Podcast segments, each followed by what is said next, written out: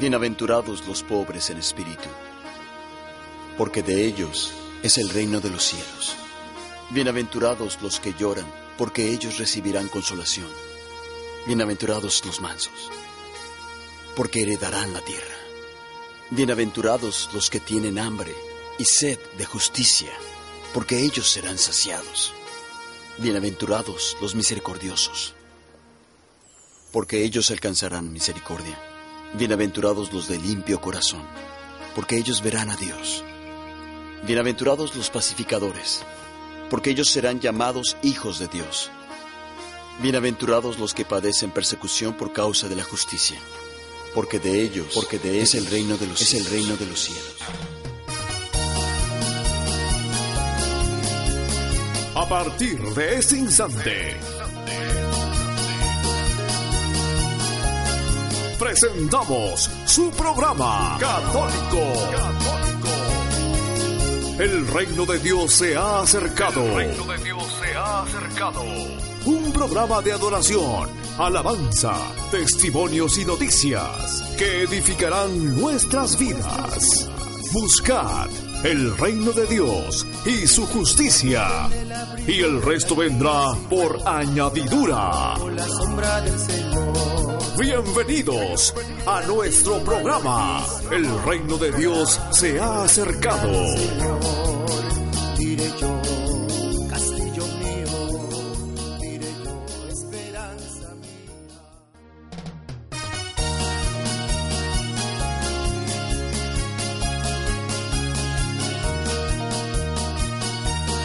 Hoy es 31 de agosto del 2014, vigésimo segundo domingo del tiempo ordinario.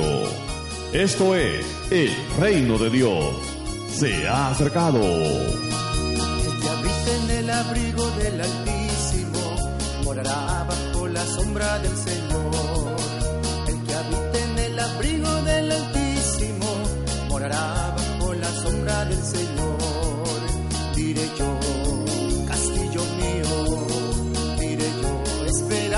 Mi Dios, en ti yo confiaré.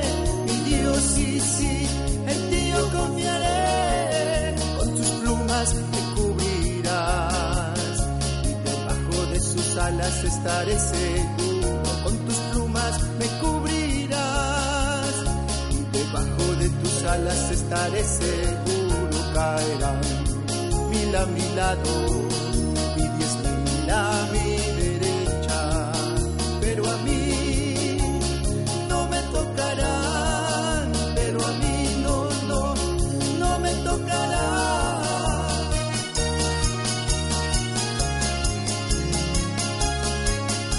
Bienvenido hermano y amigo a nuestra edición para el día de hoy de nuestro programa católico El reino de Dios se ha acercado. ¿Cómo están esos ánimos? Hoy es día del Señor y es motivo para alegrarse. Observa las maravillas de su creación. Hoy, donde te encuentres, sí ahí donde estás, disfruta de lo que hay a tu alrededor, los amigos, el trabajo, la vida, la salud, la familia y mucho más. Dios nos ha dado tanto y debemos de estar muy agradecidos. Que no hay razón para alegrarse. Que a ti todo te pasa y eres el ser más infeliz sobre la tierra. Falso. Que el enemigo no te engañe. A veces como humanos tenemos la mente frágil, muy frágil, porque no nos acordamos de la ayuda de Dios. Toma papel y lápiz y empieza a numerar todas las cosas buenas que Dios tu Padre te ha dado. Sí, tu Padre, tu papá, quien te ama y nunca te abandona. ¿Recuerdas cuando pensabas que estabas solo y que a nadie le importabas y de pronto llegó la persona que Dios envió a tu vida para que todo empezara a tener color, a tener sazón y esa persona arrancara de tu rostro una maravillosa sonrisa? Pues sonríe, te hace bien. Fíjate en lo que tienes y no en lo que no tienes. Pide y Dios proveerá. ¿Acaso no has leído Mateo capítulo 7, verso 7? Pidan y se les dará, busquen y hallarán, toquen a la puerta y se les abrirá, porque todo aquel que pide recibe, el que busca halla, y al que toca se le abre. Ya sabes, pide, busca y toca. porque Dios te va a dar conforme su misericordia. Y recuerda que Él es rico en misericordia. Dios es generoso con cada uno de sus hijos. Búscalo, porque en Él hallarás la salvación, la alegría, la paz, que solo Él, solamente Dios, te puede dar. Toca, porque Él abrirá puertas de bendición. Es más, ya están abiertas. ¿Qué esperas? Dios te ama. ¿Recuerdas cuando estabas en problemas y pensabas, no hay solución, todo está perdido? Pero ya ves, ahora estás mejor. ¿Pasaste necesidad? No te quejes. Agradece porque eso te hizo más fuerte. Y ahora todo lo puedes, porque el que está contigo es más fuerte que aquel que está en el mundo. Ahora puedes decir como el apóstol Pablo, he aprendido a vivir en escasez y en abundancia, cuando hay y cuando no hay, porque todo lo puedo en Cristo que me fortalece. Si Dios está contigo, ¿quién contra ti? Nada ni nadie te apartará del amor de Dios. Recuerda, no desmayes, sigue adelante, como buen cristiano católico que eres, y comunica las buenas nuevas a los demás. Para eso te llamaron, para eso te eligieron.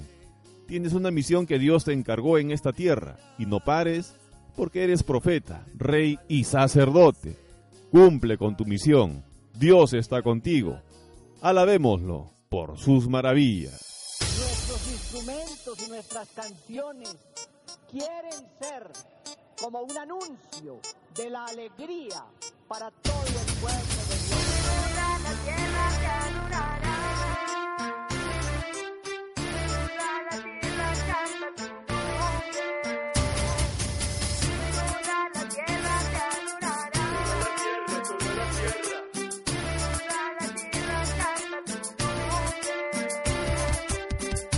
Aclamad a Dios con alegría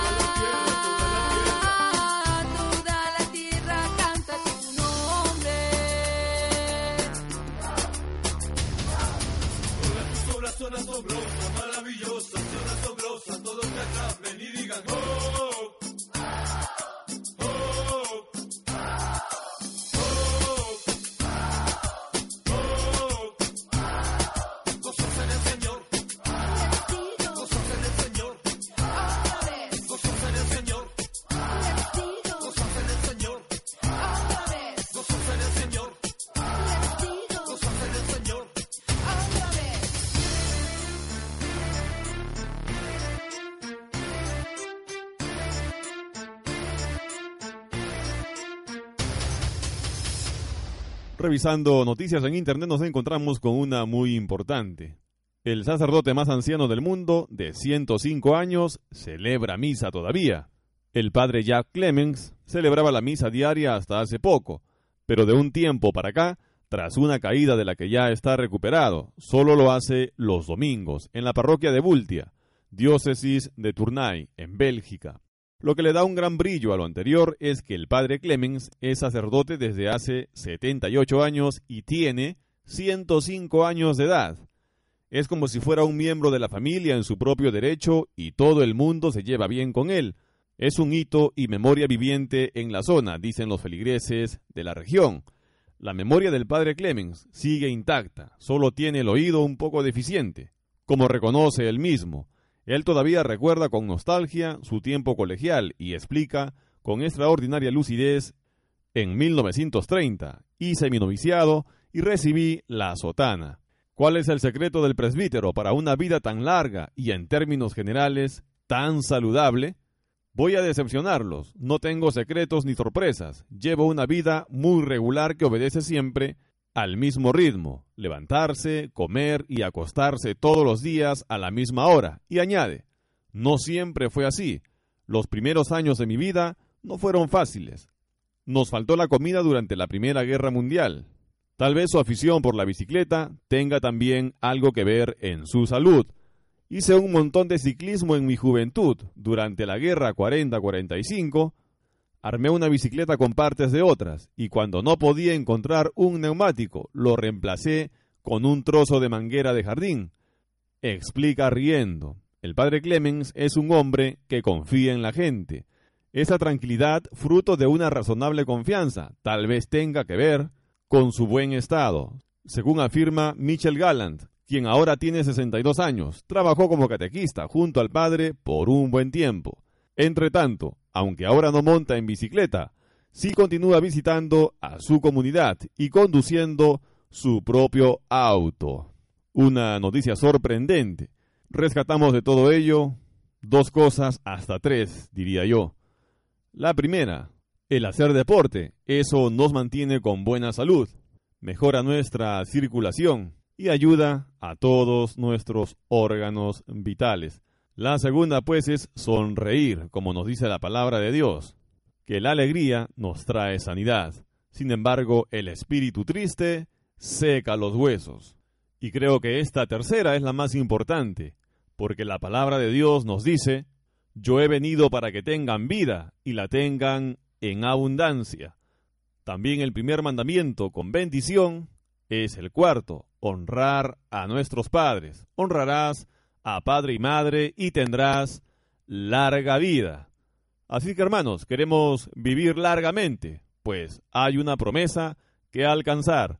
Pongamos toda nuestra fe en Dios y obtengamos la vida eterna. Dios te ama, Dios te bendice. Esto es el reino de Dios se ha acercado. Yo estoy tan convencido de que Jesús me ama y que Él es lo último, lo último, pues yo tengo que contarle a la gente sin, sin vergüenza que Jesucristo me ama. Que todos pueden estar contra mí, pero que si Él está conmigo, pues yo puedo contra todos, como dicen por ahí. Yo y Jesucristo, mayoría absoluta. Católico. Estamos presentando El reino de Dios se ha acercado.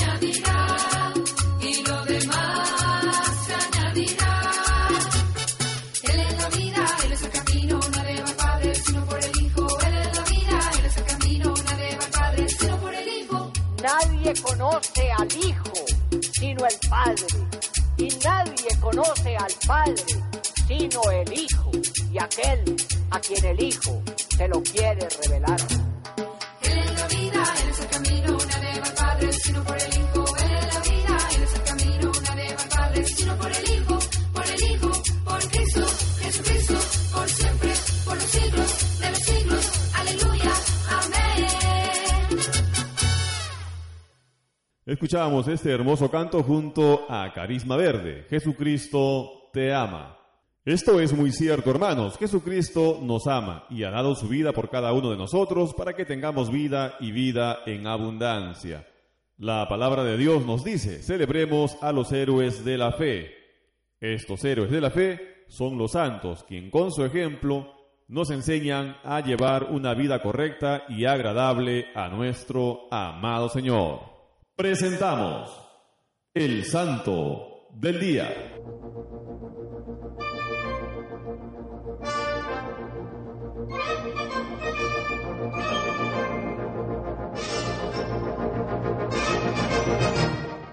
¿Sabes cuál es nuestro amigo, modelo e intercesor?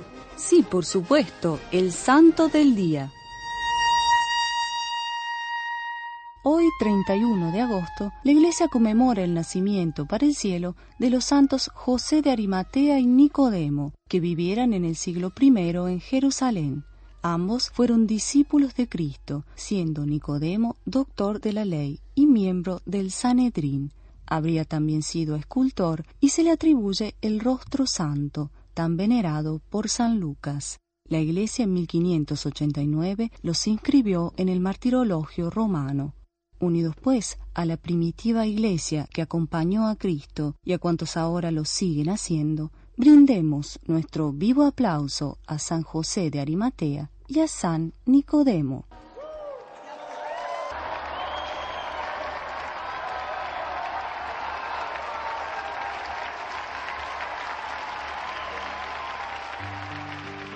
Me impresionó aquel hombre de una forma extraordinaria. Era la fiesta de la Pascua.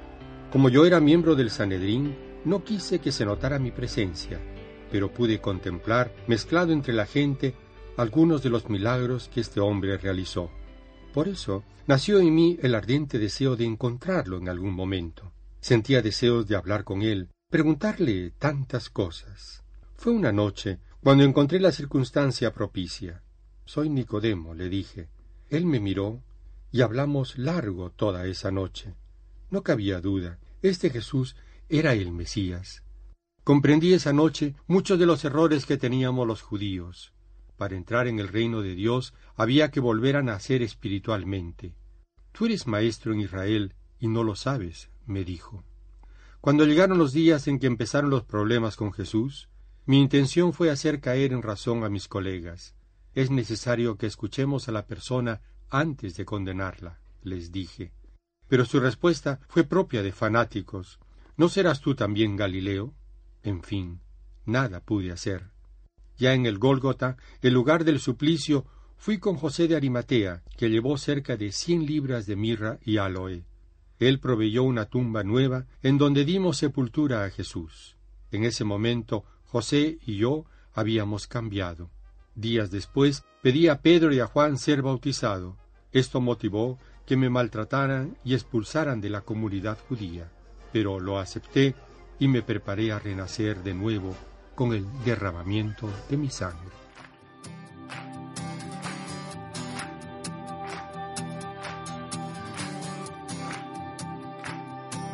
Católico, cántale al Señor. Tú me haces cantar, tú me haces vibrar, tu Espíritu Santo me hace saltar, tu gracia me llena, me da claridad, no puedo parar.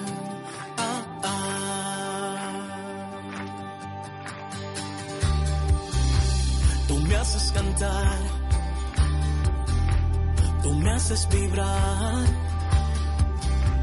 tu Espíritu Santo me hace saltar. Es que tu gracia me llena, me da claridad, me da libertad, no puedo parar.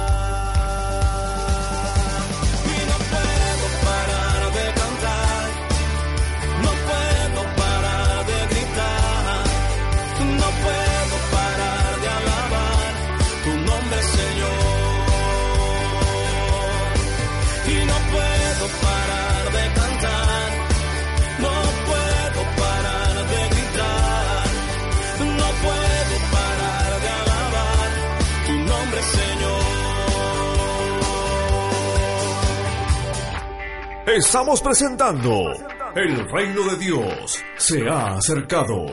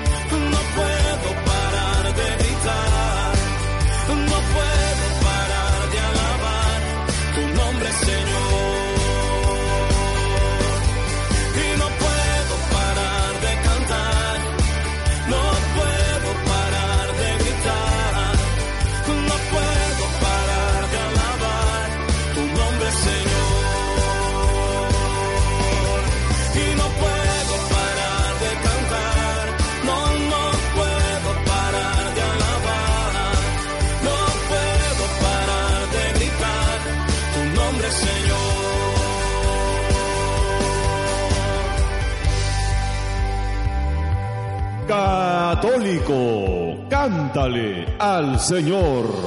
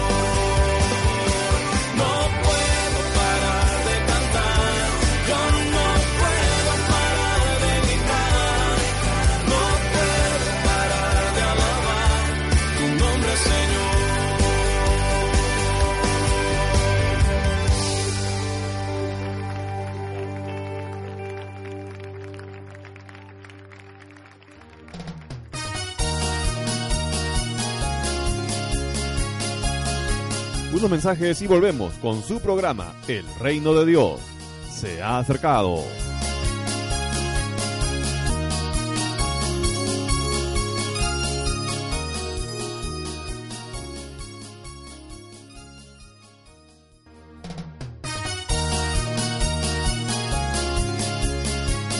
La primera lectura para el día de hoy, Jeremías capítulo 20 versos del 7 al 9.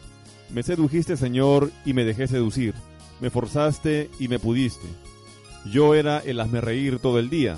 Todos se burlaban de mí. Siempre que hablo tengo que gritar. Violencia, proclamando destrucción. La palabra del Señor se volvió para mí oprobio y desprecio todo el día. Me dije, no me acordaré de él, no hablaré más en su nombre, pero ella era en mis entrañas fuego ardiente, encerrado en los huesos, intentaba contenerlo y no podía. Palabra de Dios. El mensaje que nos trae la palabra el día de hoy es que debemos de tener en nuestro interior ese fuego ardiente. Debemos de llevar el mensaje a los demás y transmitirles lo que el Señor ha hecho en cada uno de nosotros. Alabemos a nuestro amadísimo Señor.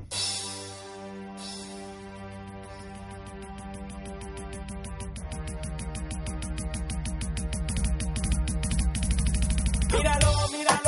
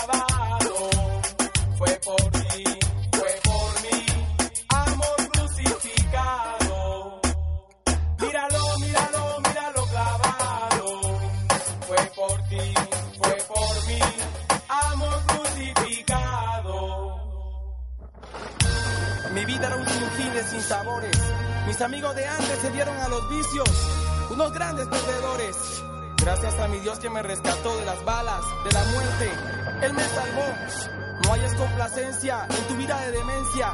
Dobla tus rodillas, si arrepentido estás. Confiésale a tu dueño, Él te salvará. La mano arriba, la mano abajo,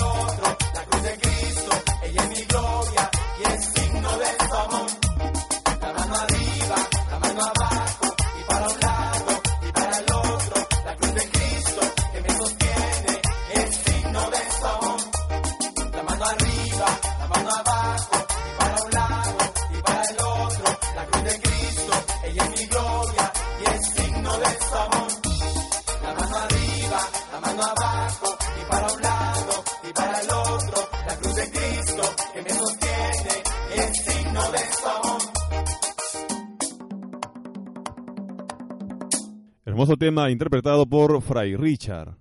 Creo en el amor de Dios. Un saludo para todos nuestros hermanos y hermanas de la comunidad de oración de la parroquia San Martín de Porras, Semillitas de Jesús y María, para el Ministerio de Jóvenes Yaín, de igual modo para el Ministerio de Varones, Hombres de Dios. También saludamos al Ministerio de Alabanza, Gloria a Dios y para toda la comunidad de oración, que está en sintonía de nuestro programa El Reino de Dios se ha acercado.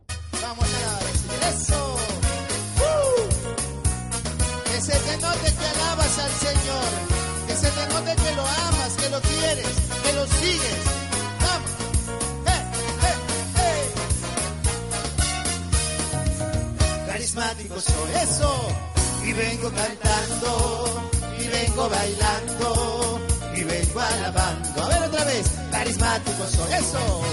Y vengo cantando, y vengo bailando, y vengo alabando. Que se te note que alabas al Señor otra vez. Que se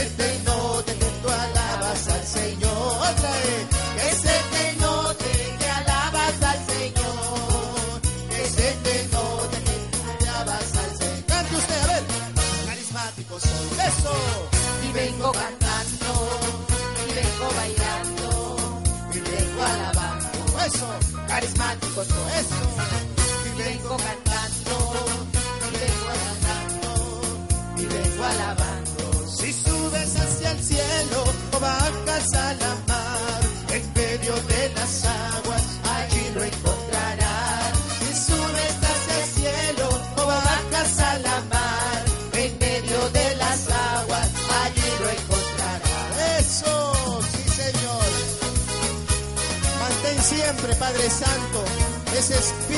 que nos has regalado para alabarte, Señor, para gozarnos en tu presencia.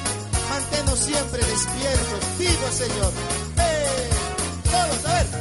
Carismático soy. Ustedes canten. Vengo cantando. Cántelo. Y vengo alabando. Y vengo alabando. Carismático soy.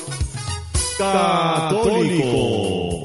Estamos presentando El reino de Dios se ha acercado. Alabas al Señor. Que se te note que tú alabas al Señor. Fuerte.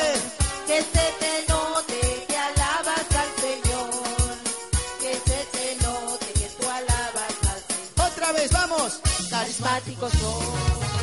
Y vengo bailando, y vengo bailando, y vengo alabando.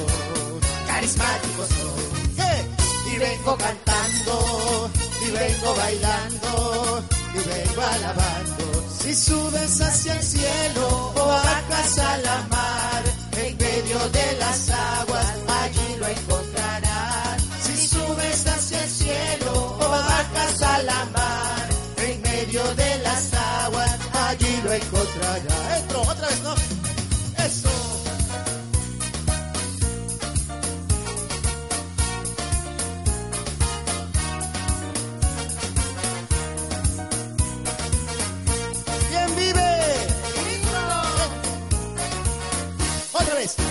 Carismático soy. ¿Y qué más?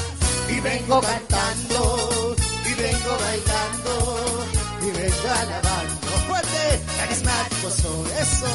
Y vengo cantando, y vengo bailando, y vengo alabando. Si subes hacia el cielo o bajas a la mar, en medio de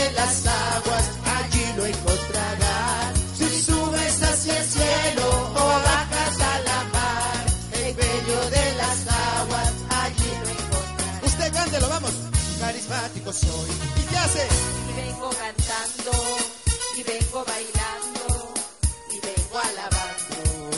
Carismático soy. Y vengo cantando. Y vengo bailando. Y vengo alabando.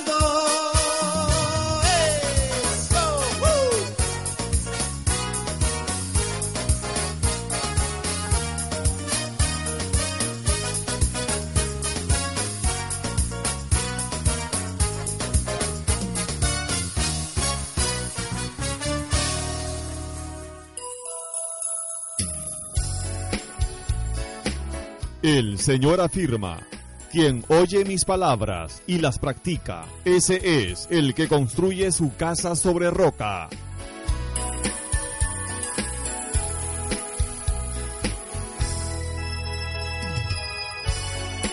Vienen los torrentes, soplan los vientos, pero esta no se precipita porque está bien construida. presentamos Edificando nuestra casa.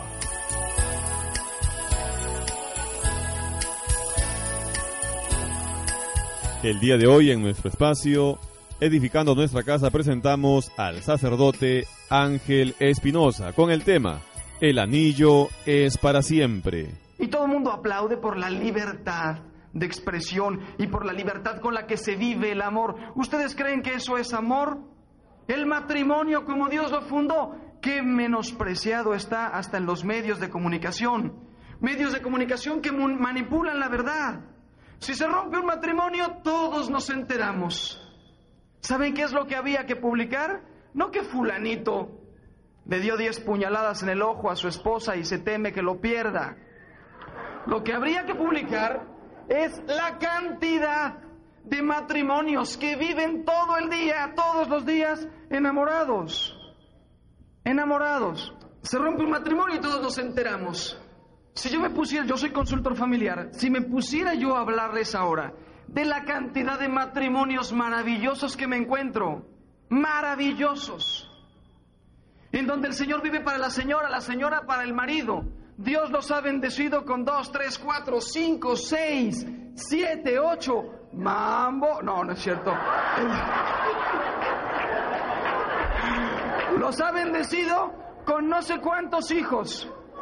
Es que se me estaba durmiendo por ahí uno. Los ha bendecido con no sé cuántos hijos. Y ver que llega el papá cansado del trabajo. Y viene el niño y le dice, papi, qué bueno que llegaste. Eso es precioso. Y el papá agarra al niño y se lo sube aquí a los hombros y se va corriendo con él al cuarto y lo avienta en la cama y le falla la puntería y lo tira al suelo. Pero lo levanta y le da un beso y cuántas cosas, ¿no? Precioso, precioso. Sin embargo, por las telenovelas y por tantas otras cosas, nos han presentado también otro tipo de matrimonios, otros matrimonios en donde hay problemas, en de todo, donde todo está mal, donde hay reproches, donde hay cansancios, donde hay desgastes. Me decía el otro día una señora, padre, mi marido no hace más que traer problemas a la casa. Y me contó un chiste tontísimo, pero que me hizo gracia que me lo haya contado por lo que había en el fondo, ¿no? Dicen que se fue un mexicano de cacería a África. Y pues imagínense, iba en el avión, iban eh, franceses, ingleses, y, él era el único mexicano, ¿no? Un avión que salió de París o no sé dónde.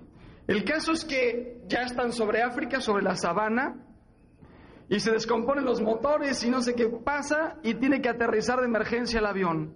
Aterriza y estando ahí, pues eh, se asoman todos por la ventana y ven por ahí a un león comiéndose un antílope y ven por ahí pasar a una hiena y dicen, Dios mío, ¿qué hacemos? No, pues nadie salga. Entonces se comen todo lo que hay en el avión el primer día. El segundo día se aguantan las ganas porque ya se comieron todo. El tercer día se están casi comiendo las suelas de los zapatos. Entonces un francés le dice a un inglés, oye, ¿por qué no le decimos a, a este mexicanito que está ahí atrás? ¿Por qué no le decimos que a ver si sale a buscar comida? Anímate, capaz que se anima y sale y nos trae algo. Entonces va al inglés y le dice, oye, tú puedes bajar a conseguir un poco de comida. Y le dice el mexicano, encantado. Entonces abre la puerta y sale el mexicano caminando. Y lo pierden de vista. A 20 minutos lo ven venir corriendo como desesperado todos ahí en las ventanitas, con un león detrás impresionante. Y entonces desde que va a 20 metros grita, ¡abran! Y va uno a la puerta y le abre la puerta. Llega el mexicano y en lugar de meterse, se agacha, el león pasa por arriba, el mexicano cierra la puerta y les dice, ahí váyanlo pelando mientras yo voy por más.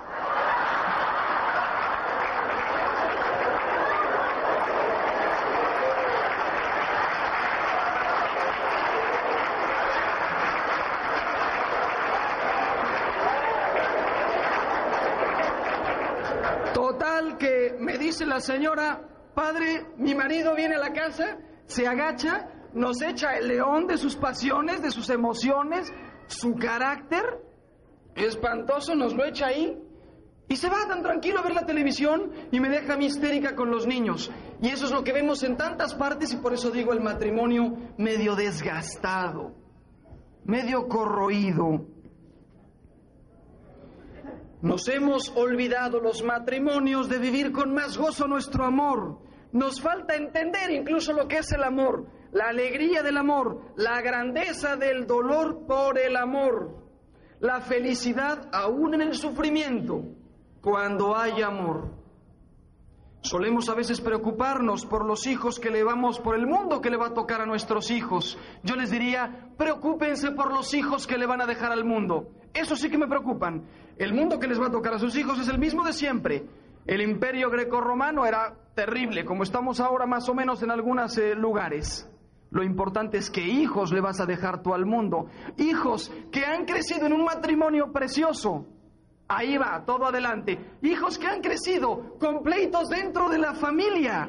Prepárense ustedes a la Tercera Guerra Mundial.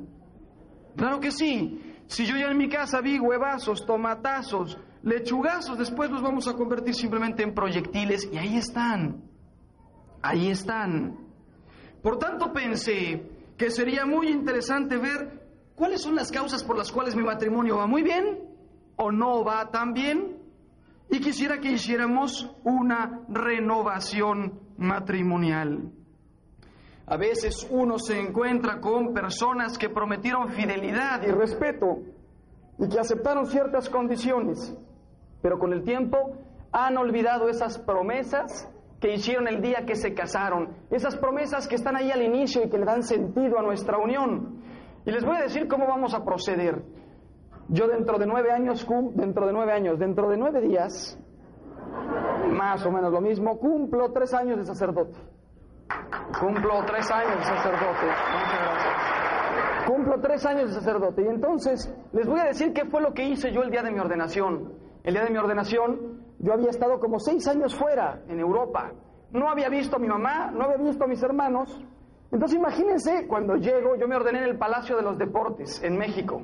Había 22 mil gentes ahí, todos los invitados nos ordenamos 57 legionarios, eh, obispos, eh, cardenales, todo. Entonces, lo más fácil era distraerse y estar pensando toda la misa en el abrazo que le iba a dar a mi madre, en el abrazo de mis hermanos, somos seis, y de los cuales eh, yo tengo un hermano sacerdote también legionario y dos consagradas. Nada más se quedaron dos hermanos solteros para continuar con la especie.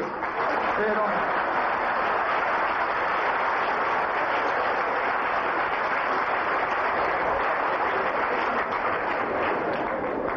Esto es un desastre. Estoy en la primera página y tengo como 15 aquí. Así que habrá que darse prisa. El caso es que yo tenía la tentación de distraerme toda la misa. Y entonces le dije, Señor, ayúdame. Ayúdame a pensar en cada palabra, en cada gesto. Me van a imponer las manos, me las van a ungir con aceite, van a decir una oración consecratoria. No puedo estar yo pensando si salí en el video, si salí en la foto, si ya me saludó mi hermana, si ya está llorando mi mamá por allá, etcétera, etcétera. Tengo que vivir. ¿Cómo es posible que, que me estoy comprometiendo a ser sacerdote para siempre? Tú eres sacerdote eterno, según el rito de Melquisedec, y yo estoy pensando en abrazar a mi mamá. ¿Saben cuál es mi experiencia como sacerdote? Voy a las bodas a casar a la gente y están diciendo, pensando más en el video que tienen ahí, están diciendo, yo te acepto a ti y prometo serte fiel en la salud y en la enfermedad todos los días de mi vida. Yo digo, oiga, está diciendo las promesas matrimoniales y está fijándose a ver si salió en el video. Por eso después se te olvidaron. Es más, mucha gente ya ni siquiera ensaya un poquito antes el rito. No sabe lo que significa te acepto a ti. Prometo serte fiel en la salud, en la enfermedad, amarte y respetarte todos los días de mi vida. No sabe lo que hizo cuando puso el anillo. Cuando dijo, te entrego este anillo como símbolo de mi amor y fidelidad. Pues bueno, vamos a ver qué son todos estos ritos que hacemos en el matrimonio para que los recordemos y los volvamos a poner en práctica. Comenzamos con la aceptación. Yo te acepto a ti. ¿Qué significa te acepto a ti? Significa te conozco, sé quién eres, conozco tus cualidades y tus defectos. Por eso me preocupan tanto esos noviazgos en donde comienza a haber relaciones prematrimoniales. ¿Saben por qué? Porque la sexualidad es una pasión tan fuerte que en cuanto comienza Nos olvidamos de muchas otras cosas que son más importantes. ¿Mi novio platica o no platica? ¿De qué platica? ¿Qué le interesa? ¿Cuántos hijos quiere tener? ¿Va a misa? ¿No va a misa? ¿De qué religión es? ¿Qué le gusta hacer? ¿Vamos a patinar juntos? ¿Vamos a ir al fútbol juntos? ¿Qué vamos a hacer? No me preocupa, ¿por qué? Porque como ya estoy teniendo relaciones, estoy encantado. Tengo así como los caballos, ya no veo otra cosa más que eso, estoy feliz. Ese es un problemón. Hay gente que se casa sin haber conocido. Cuando dijo te acepto, yo no sé qué aceptó. No sé qué aceptó. Con una niña que me vino a decir, padre, le presento a mi novio. Y yo me quedo viendo al hombre este y pienso, efectivamente, no vio. ¡No vio! ¿Cómo pudo ver? Pero mira nada más, ¿con quién te estás metiendo? Mira nada más. No trabaja, no estudia, de vez en cuando le entra un poquito al tequilita, etcétera, etcétera, y te vas a casar con él. ¿Te das cuenta lo que estás haciendo? Entonces, muy importante, para muchos de ustedes esto ya es, eh, ya ni modo, ya lo dije tarde, llegué 25 años tarde. Pero ustedes todavía pueden educar a sus hijos, dar mucho testimonio y los que están por aquí solteros pensar, cuando digo te acepto, digo te conozco, sé quién eres, cualidades y defectos.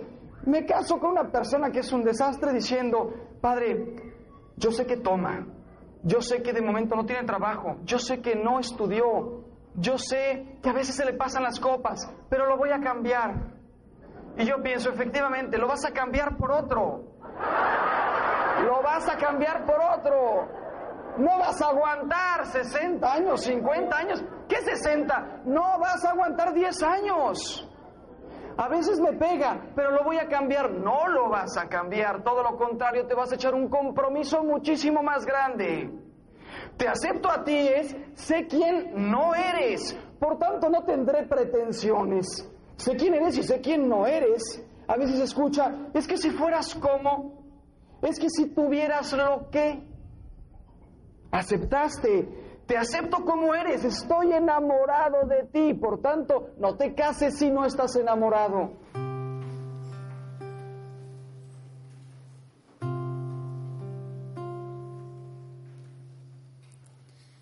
Ven Señor Jesús, porque sin ti ya no hay paisaje. Ven Señor Jesús, porque sin ti no hay melodías. Señor Jesús, porque sin ti no encuentro paz en nada. Sin ti mis ojos no brillan. La vida es poca cosa sin ti, sin ti,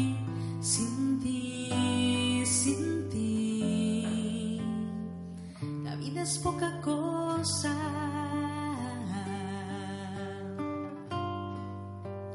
Ven Señor Jesús, ven pronto a mi vida,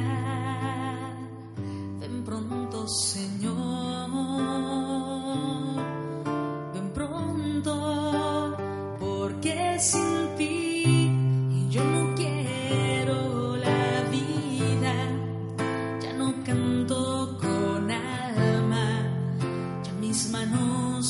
manos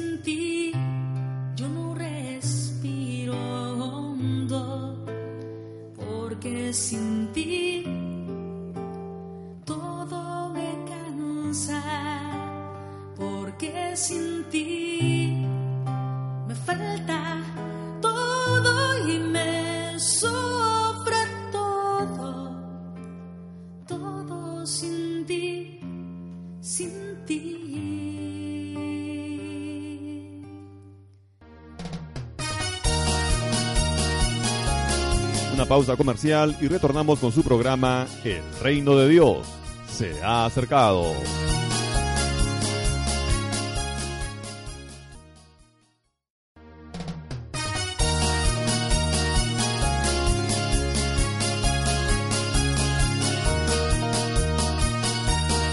Hermanos y amigos, nos encontramos ya en el tercer bloque de nuestro programa El Reino de Dios se ha acercado. El salmo correspondiente al día de hoy, Salmo 62. Oh Dios, tú eres mi Dios, por ti madrugo, mi alma está sedienta de ti, mi carne tiene ansia de ti, como tierra reseca, agostada sin agua. Como te contemplaba en el santuario, viendo tu fuerza y tu gloria. Tu gracia vale más que la vida, te alabarán mis labios, toda mi vida te bendeciré y alzaré las manos invocándote. Me saciaré como de enjundia y de manteca, y mis labios te alabarán jubilosos, porque fuiste mi auxilio, y a la sombra de tus alas canto con júbilo. Mi alma está unida a ti, tu diestra me sostiene.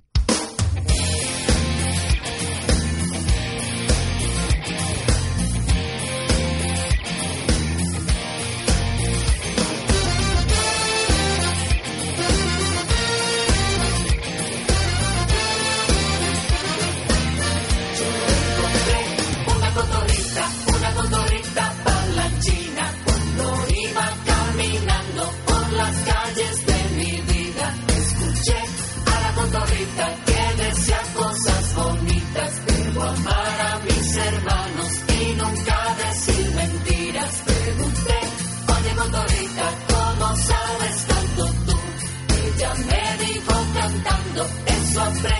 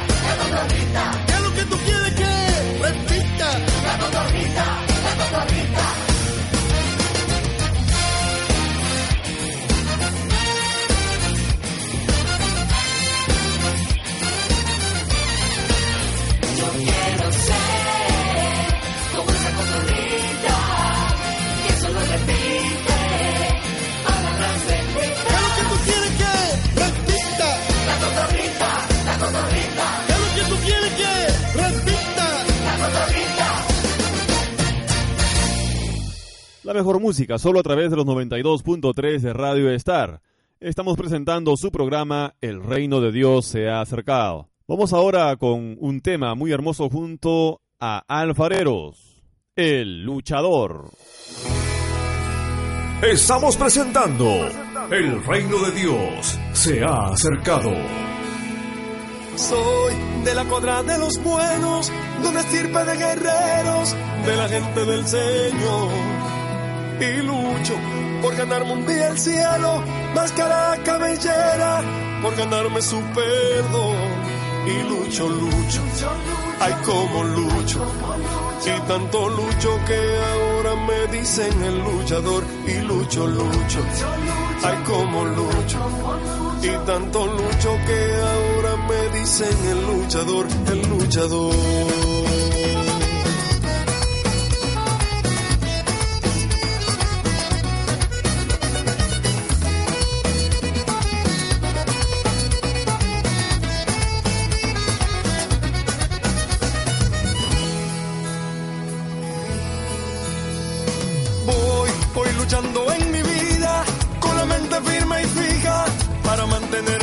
Mantenerme fiel a mi Señor.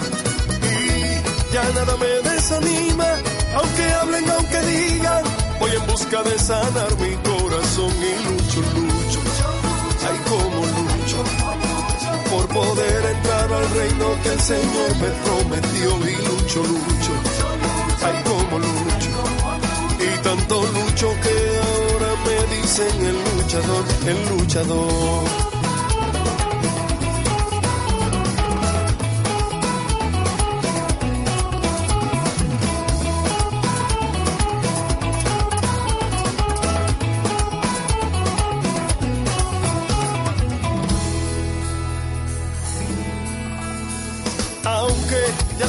Mis caídas, lucho para levantarme, busco siempre fuerza en mi oración. Lucho en contra de tempestades, porque me siento orgulloso de llevar esta misión. Y lucho, lucho, ay como lucho, por poder entrar al reino que el Señor nos prometió. Y lucho, lucho, ay como lucho, y tanto lucho dicen el luchador, el luchador. El luchador,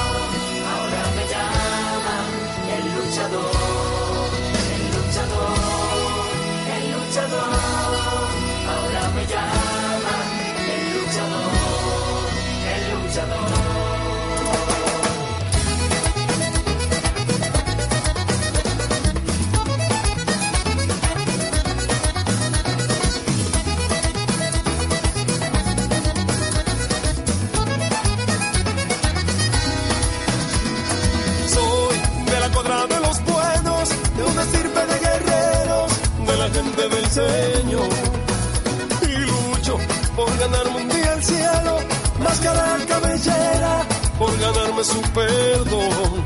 Y lucho, lucho, ay como lucho. Y tanto lucho que ahora me dicen el luchador. Y lucho, lucho, ay como lucho. Y tanto lucho que ahora me dicen el luchador, el luchador.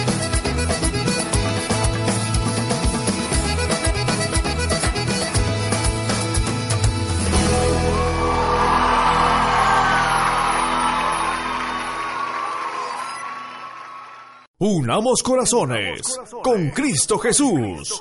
Esto es, el reino de Dios se ha acercado. Los hechos y sucesos de la actualidad en el mundo tienen un espacio en nuestro programa. Este es tu segmento, Noticias Cristianas.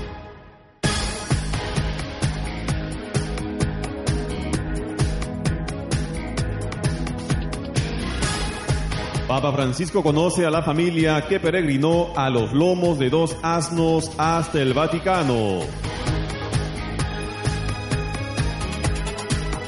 Todos los papas de la historia en una aplicación para smartphone. Papa Francisco envía una carta a los padres del periodista asesinado. Papa Francisco en la audiencia general. Nada de cotillar en las parroquias. Israel y Gaza acuerdan un alto al fuego. Familiares de ministro católico pakistaní asesinado por odio a la fe en 2011 saludan al Papa.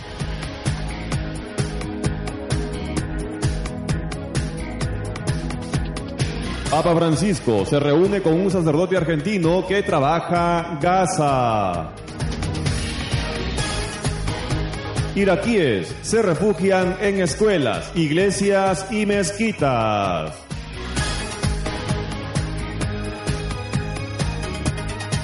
Estos son los titulares, titulares en Noticias Cristianas.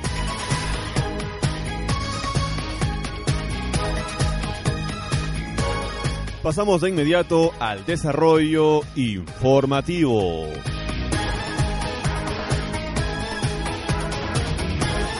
Papa Francisco conoce a la familia que peregrinó a los lomos de dos asnos hasta el Vaticano. El Papa reconoció especialmente durante la audiencia general el mérito de unos peregrinos muy especiales, un matrimonio francés que peregrinó con sus seis hijos hasta Roma a lomos de dos asnos y un grupo que lo hizo en canoa. Oggi in questa udienza ci, ci sono due gruppi coraggiosi, no? questi che sono venuti in canoa da Loreto e i francesi che sono arrivati in Asinelli. eh. Ma complimenti a- ai due gruppi coraggiosi. Después de la audiencia, el Papa les conoció en persona, primero a la familia francesa y a su particular medio de transporte. Francisco repartió gestos de cariño con los niños y se interesó por la historia de la familia. Nos conocimos en Argentina, en Buenos Aires. Hace 15 anni, hace 15 Atrás. anni, quando stava cardinale. 15 anni atrás, cuando voy Ma non teniamo su numero di telefono in questa epoca. Los niños estuvieron muy pendientes de los animales mientras hablaban con el Papa. A los dos asnos no les faltaba un solo detalle. El Papa conoció además a las abuelas de la familia que habían viajado a Roma para darles una sorpresa. Francisco bromeó con ellas.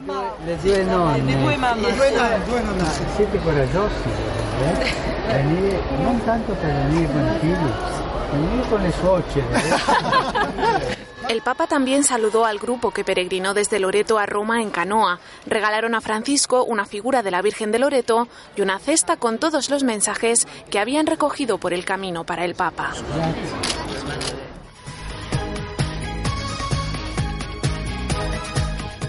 Todos los papas de la historia en una aplicación para smartphone. Francisco es el Papa número 266 de la historia de la Iglesia Católica.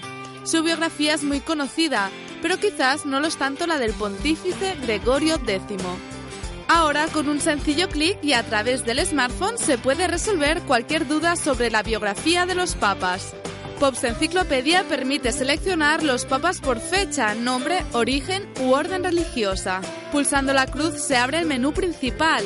A través de él podemos ver, por ejemplo, a qué edad Juan XXIII fue elegido o de dónde era Calixto III. Desde curiosidades como cuál ha sido el papado más largo o qué papas han renunciado, hasta consultar los que han sido proclamados santos. Además, permite familiarizarse con cada papa a través de su retrato y una ficha con los principales detalles. Pops Enciclopedia está disponible para smartphone con iOS o Android.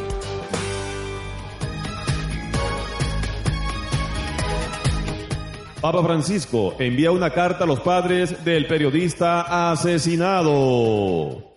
Hace unos días el mundo fue testigo del violento asesinato del periodista norteamericano James Foley a manos de los radicales del Estado Islámico. La brutalidad de las imágenes impactaron también al Papa. Francisco envió una carta a sus familiares expresando sus condolencias. El texto fue leído durante el funeral de James Foley.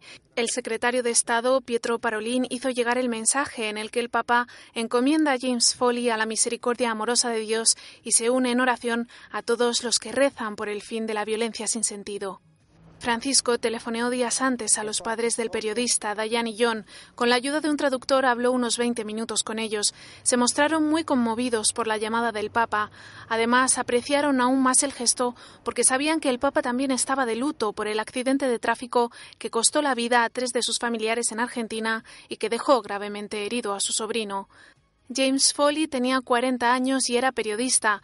Fue asesinado en Irak después de haber pasado los dos últimos años secuestrado cuando informaba de la guerra en Siria.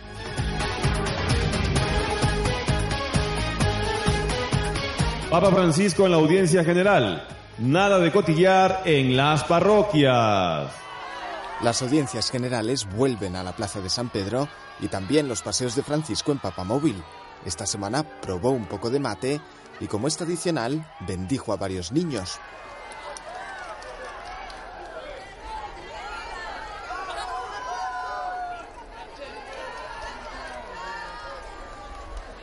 Francisco habló de la unidad de los cristianos, explicó que Jesús quiso que sus discípulos estuvieran unidos, pero que aún así siempre ha habido divisiones en la Iglesia. Anche nella storia i cristiani abbiamo fatto la guerra fra noi per, per divisioni teologiche. Pensiamo a quella dei 30 anni, ma questo non è cristiano. Las herejías, explicó el Papa, no son los únicos pecados contra la unidad. Frente a 12.000 peregrinos, Francisco describió los pecados parroquiales, como hablar mal de alguien a sus espaldas o dejarse llevar por la envidia. E le chiacchiere sono a mano di tutti, eh? Quanto si chiacchiera nelle parrocchie. È buono questo o non è buono? È buono. E se uno viene eletto presidente di quell'associazione, ma si chiacchiera contro di lui. eh. E se quell'altra viene eletta presidenta della catechesi, le altre chiacchierano contro di lui. Ma no, questo non è la Chiesa, eh? questo non si deve fare, eh? non dobbiamo farlo. eh? La unidad debe ser un distintivo de los cristianos, concluyó el Papa, porque Dios mismo es comunión y amor. En cambio, definió la división entre cristianos como una obra del diablo.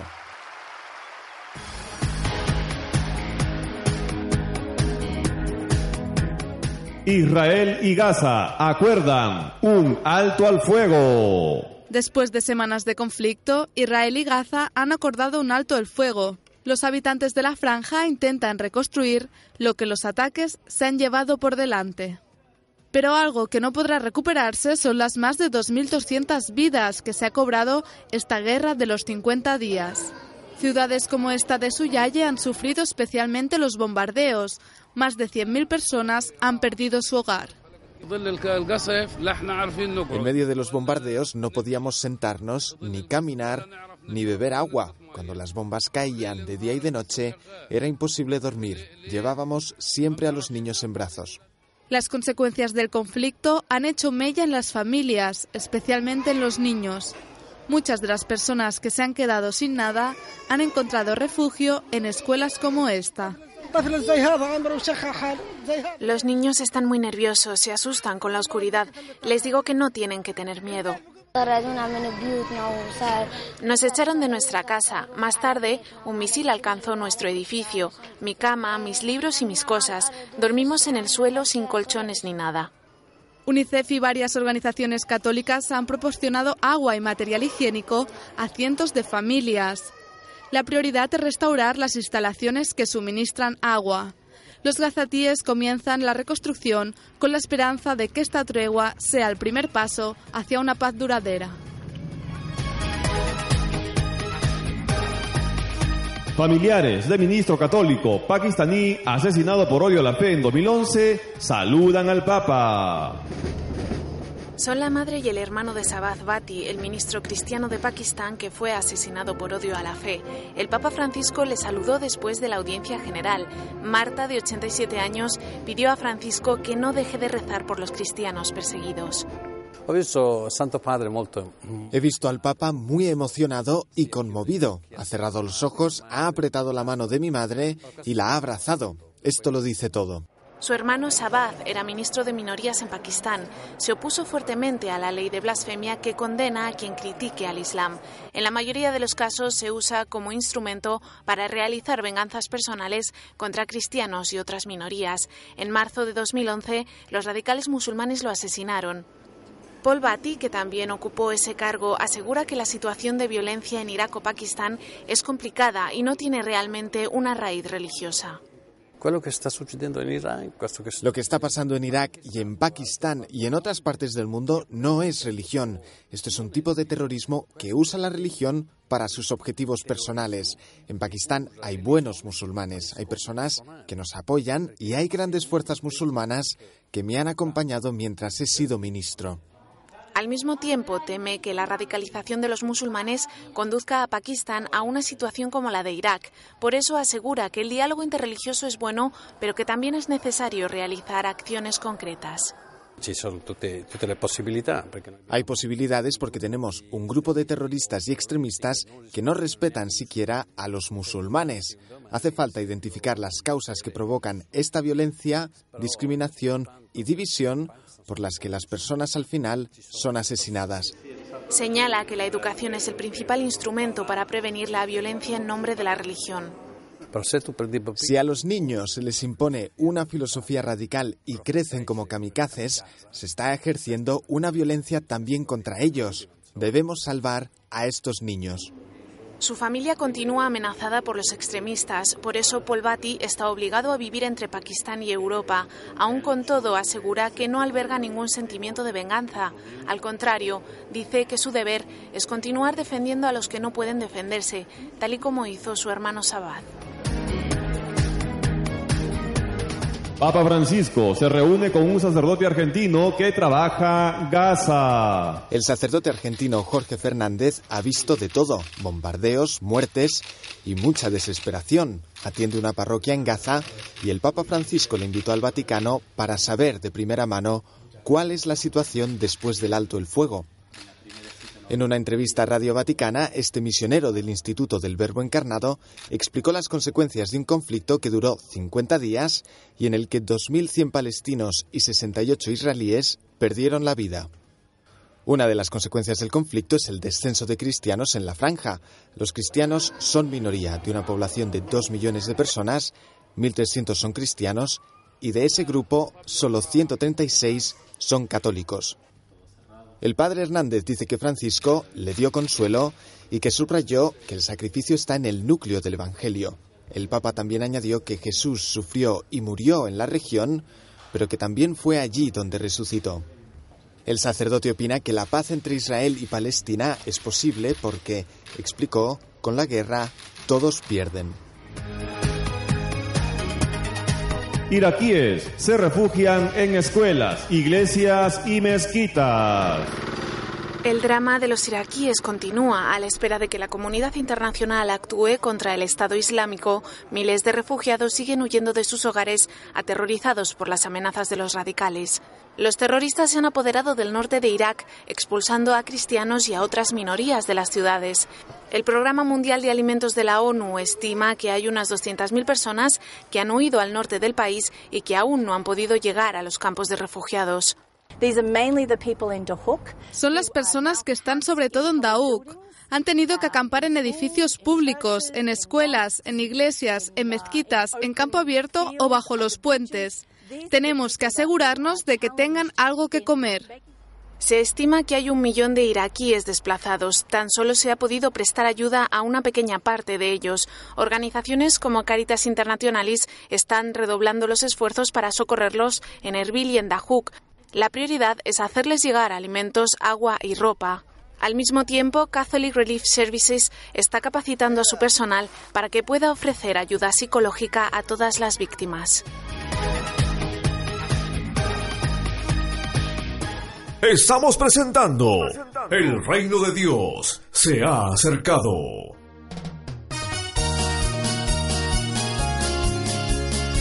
Una pausa comercial y retornamos con la última parte de nuestro programa.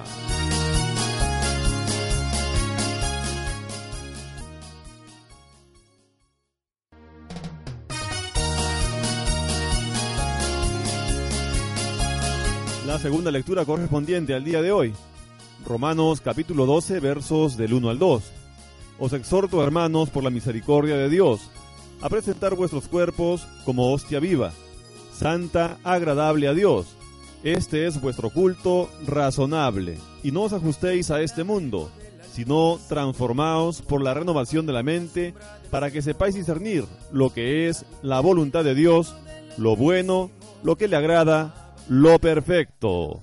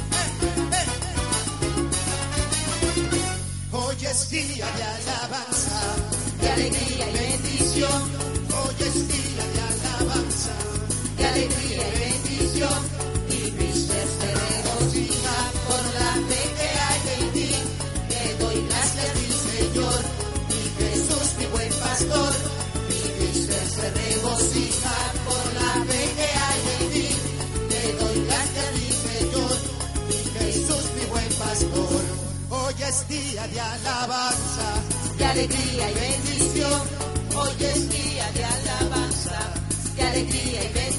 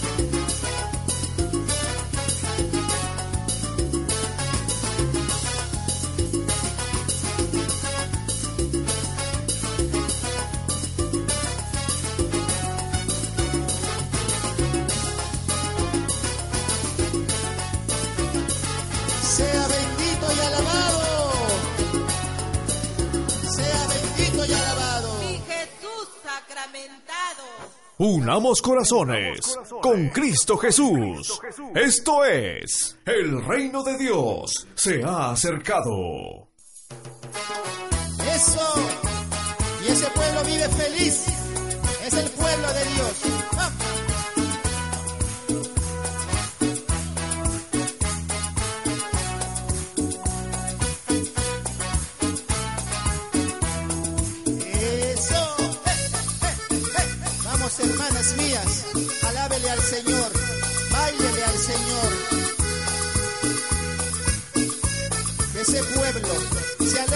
Presencia.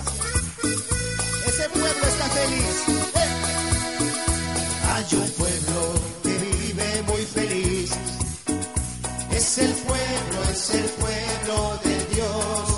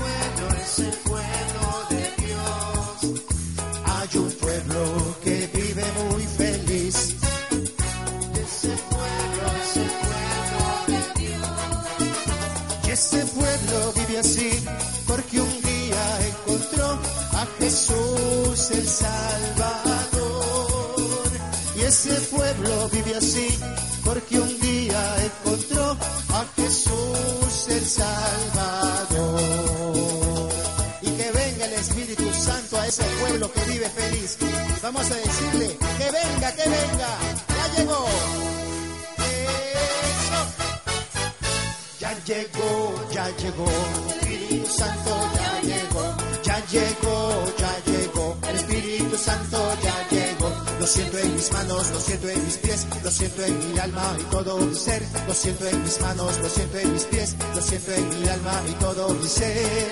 Aquel que se movió sobre las aguas, y aquel que se movió, ¿dónde?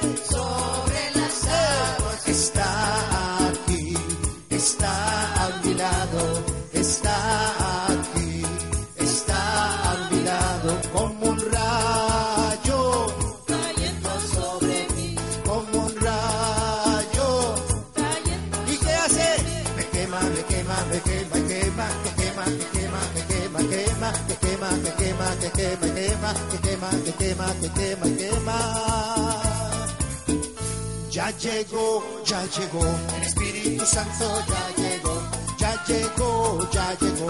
El Espíritu Santo ya llegó. Lo siento en mis manos, lo siento en mis pies, lo siento en mi alma y todo mi ser. Lo siento en mis manos, lo siento en mis pies, lo siento en mi alma y todo mi ser. Aquel que se movió, ¿dónde? Sobre las aguas. Aquel que se movió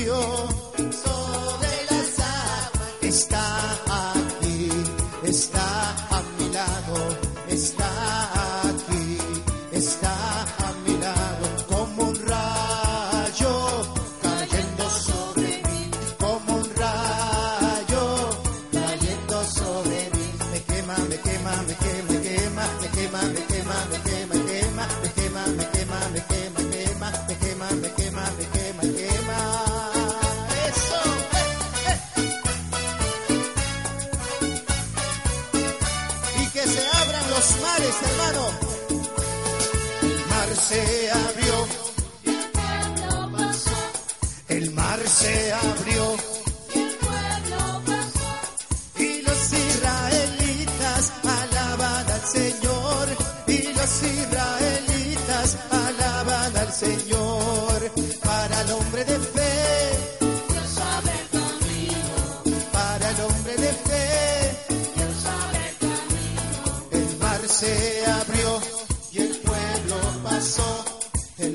se abrió y el pueblo pasó.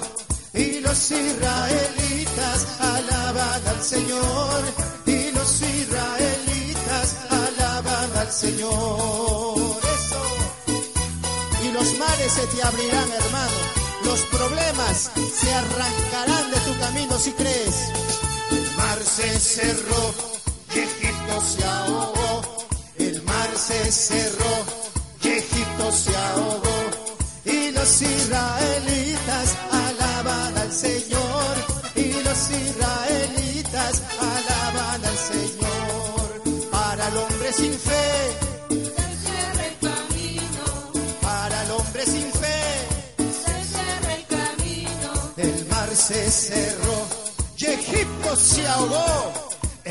se cerró y Egipto se ahogó.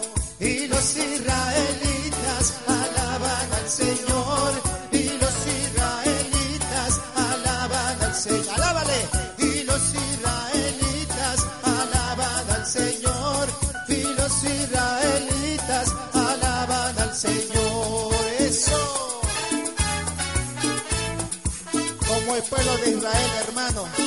tienes que alabarle al Señor para que esos mares se abran, esos problemas se vayan.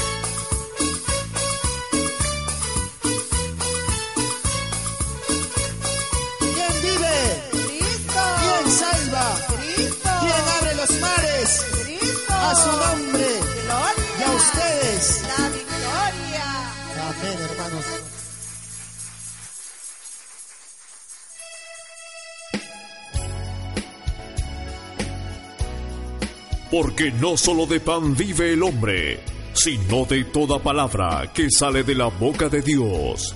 Presentamos el Evangelio de hoy. De hoy.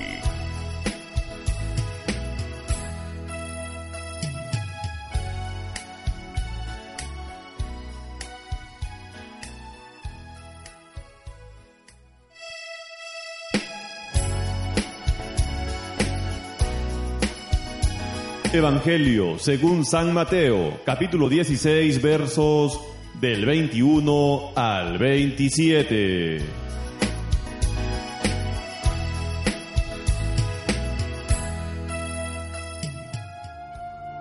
Desde ese momento, Jesús comenzó a decirles a sus discípulos lo que le iba a pasar. Tendré que ir a Jerusalén, y los líderes del país, los sacerdotes principales y los maestros de la ley me harán sufrir mucho. Allí van a matarme, pero tres días después volveré a vivir. Entonces, Pedro se llevó a Jesús aparte y lo reprendió por hablar así. Eso no puede sucederte, Señor. Que Dios nunca lo permita. Pedro, estás hablando como Satanás. Vete. Tú no entiendes los planes de Dios y me estás pidiendo que los desobedezca. Si ustedes quieren ser mis discípulos, tienen que olvidarse de hacer su propia voluntad. Tienen que estar dispuestos a morir en una cruz y hacer lo que yo les diga. Si solo les preocupa salvar su vida, la van a perder. Pero si deciden dar su vida por mi causa, entonces se salvarán. De nada sirve que una persona gane en este mundo todo lo que quiera si al fin de cuentas pierde su vida y nadie puede dar nada para salvarla. Porque yo, el Hijo del Hombre, vendré pronto con el poder de Dios y con mis ángeles para darle su premio a los que hicieron el bien y para castigar a los que hicieron el mal.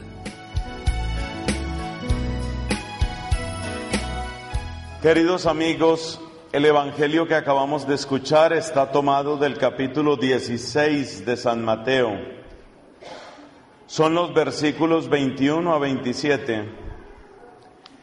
El domingo pasado habíamos escuchado del mismo capítulo 16 los versículos del 13 al 20.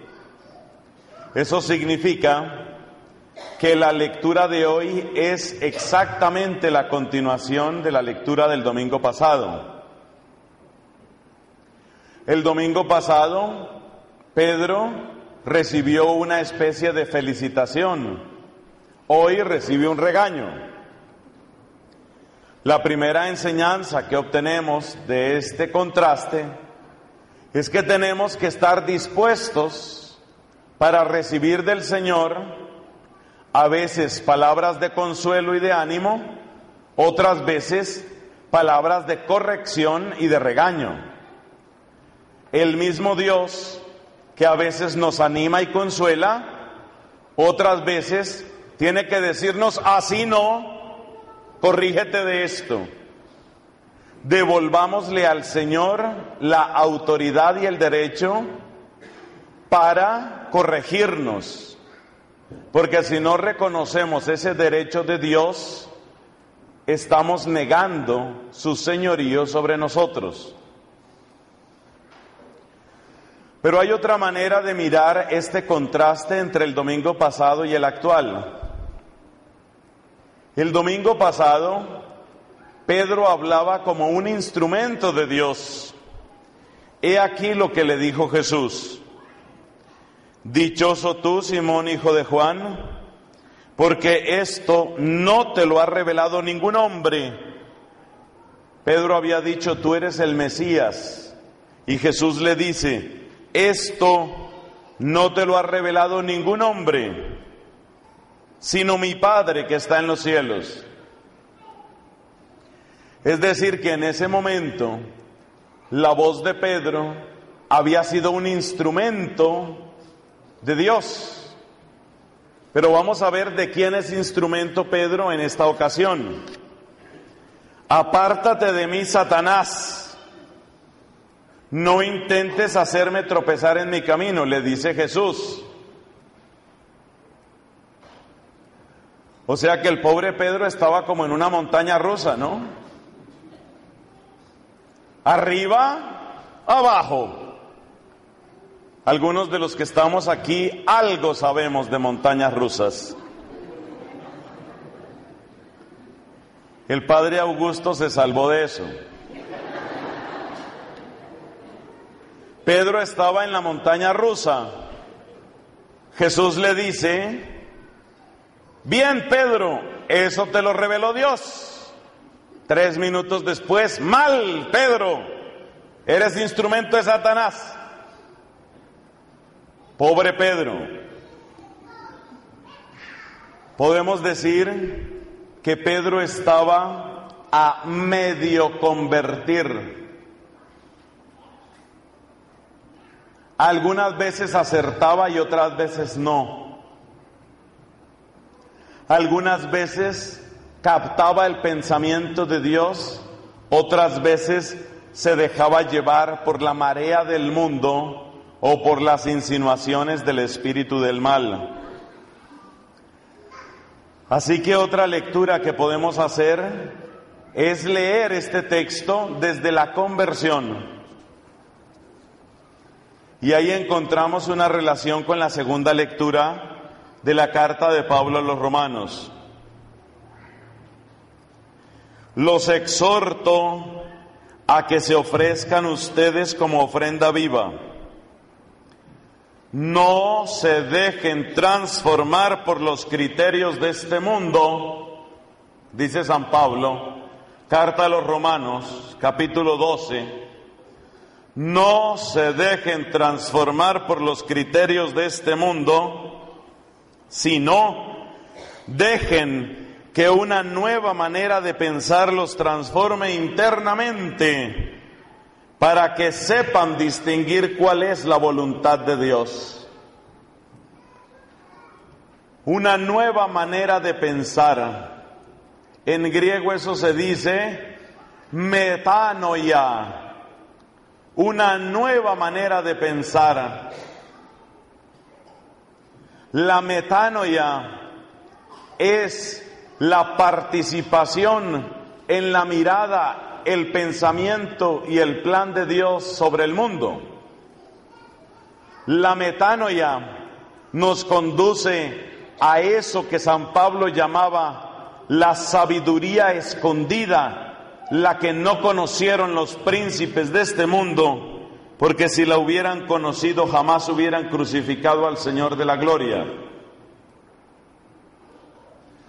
La metanoia, como bien lo dice esta traducción, es una transformación interna que nos da libertad de la influencia externa. Metanoia es lo que quiere el Papa de nuestros jóvenes Y por eso les advierte, les recomienda y les persuade, aprendan a vivir en contravía, en contracorriente. Acostúmbrense, queridos jóvenes, que muchas veces lo que le gusta al mundo, lo que el mundo aplaude, lo que el mundo sigue, no corresponde al plan de Dios. Esa metanoia es lo mismo que nos dice Jesús en el Evangelio. El que quiera venir conmigo, tome su cruz. El que quiera salvar su vida la perderá. ¿Qué quiere decir ahí? Querer salvar la vida es tratar a toda costa de no perderse las ventajas, los placeres, las ganancias, los honores de este mundo. El que se quiere situar en esa corriente no puede ser discípulo de Cristo. Y advierte Cristo, ese, el que quiera salvar su vida, la perderá, pero el que pierda su vida por mí, la encontrará. ¿Y qué es perder la vida por Cristo? Si tú eres un joven y alguien te ofrece droga para que sientas algo fantástico, un viaje increíble, un placer inexpresable, una sensación inigualable. Si tú le dices a esa persona, no me interesa y jamás me vuelva usted a proponer eso, esa persona va a sentir que tú eres un tonto, que te estás perdiendo las cosas buenas de la vida. Si tú eres un joven y estás en los 14, los 15 y alguien te propone alguna forma de placer sexual y quiere que a escondidas de tu familia tú empieces a disfrutar los placeres de la carne y tú le dices a esa persona, no me interesa eso, esa persona va a pensar que tú eres un tonto, un tonto una tonta que se está perdiendo los placeres de la vida. Pero Jesús te dice, querida jovencita, Jesús te dice, querido muchacho, bendito tú si te pierdes esos placeres ilícitos, bendito tú si te pierdes ese viaje de esa droga, bendito tú si te pierdes eso, porque aunque el mundo diga que estás perdiendo la vida, tú la estás perdiendo por mí. Y dice Jesús, el que pierda su vida por mí la encontrará. Esa es entonces, creo yo, la enseñanza profunda que nos trae este Evangelio. Y en realidad las lecturas de hoy. El profeta Jeremías decía que la palabra de Dios era un fuego devorador que él no podía contener. Jeremías tenía la experiencia de esa voz interna de Dios, ese nuevo pensamiento que viene de Dios, esa metanoia. La gente despreciaba y perseguía y atacaba a Jeremías, pero finalmente él fue testigo de Dios. Yo hoy te invito, querido hermano, querida hermana, yo te invito a que tú y yo entremos en el camino de la metanoia. Quizás tú y yo nos parecemos demasiado al apóstol San Pedro. Estamos todavía en la montaña rusa. A veces proclamamos a Cristo con ganas, a veces lo negamos con nuestras obras. Dios es paciente, pero su llamado es insistente en este momento. Dios es paciente, pero en este momento te urge, te llama y te apremia a que tengas esa conversión interior, a que le entregues ese corazón, a que experimentes ese cambio de mentalidad a que seas capaz de plantarte delante del mundo y decir, no me interesa, no me vuelva a proponer eso. Así la gente te mire y diga, eres un tonto que está perdiendo la vida. Y tú por dentro pensarás, sí, parece que estoy perdiendo la vida, pero en realidad la estoy encontrando porque hay uno que se llama Jesucristo. ¿Y de qué sirve ganar el mundo entero si yo me pierdo a mí mismo? Que esta Eucaristía, mis hermanos, nos anime en el camino de conversión. Con esta Eucaristía se abre el año equipista, esa obra preciosa de santificación y conversión en familia, yo creo que recibe un mensaje muy poderoso de este Evangelio. Yo creo que este Evangelio quizás puede marcar una ruta para el año equipista, que sea este un año de metanoia, un año de tomar con mayor seriedad todavía y con mayor amor todavía el Evangelio de Jesús, un año para enseñar a los hijos y para que los papás practiquen una vida cristiana con todas sus consecuencias, así a veces parezca que estamos perdiendo la vida. Pero si la estamos perdiendo por Jesús, aleluya. Eso es lo que hay que hacer, sembrar para que la cosecha sea abundante. Que Dios bendiga a los equipos de Nuestra Señora y que a todos nos dé espíritu de conversión para que el mundo, aunque a veces se burle y aunque a veces crea que no necesita de Dios, pueda encontrar en nosotros testigos del Evangelio. A su debida hora, los mismos que se burlan lo buscan a uno después y piden ayuda y piden un consejo y piden una oración. Sin arrogancia los recibiremos y en el nombre del Señor seremos testigos de la luz que hemos recibido. Amén.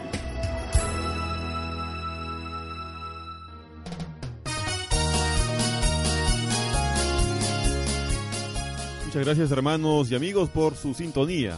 Deseamos que el amor de Dios Todopoderoso habite en sus corazones y sean bendecidos. Retornamos la próxima semana a la misma hora y por esta misma emisora a través de los 92.3 de Radio Star y su programa El Reino de Dios se ha acercado. Hemos llegado a la parte final de nuestra programación para el día de hoy. Del programa Cristiano Católico, el reino de Dios se ha acercado. Escríbanos a nuestro correo electrónico.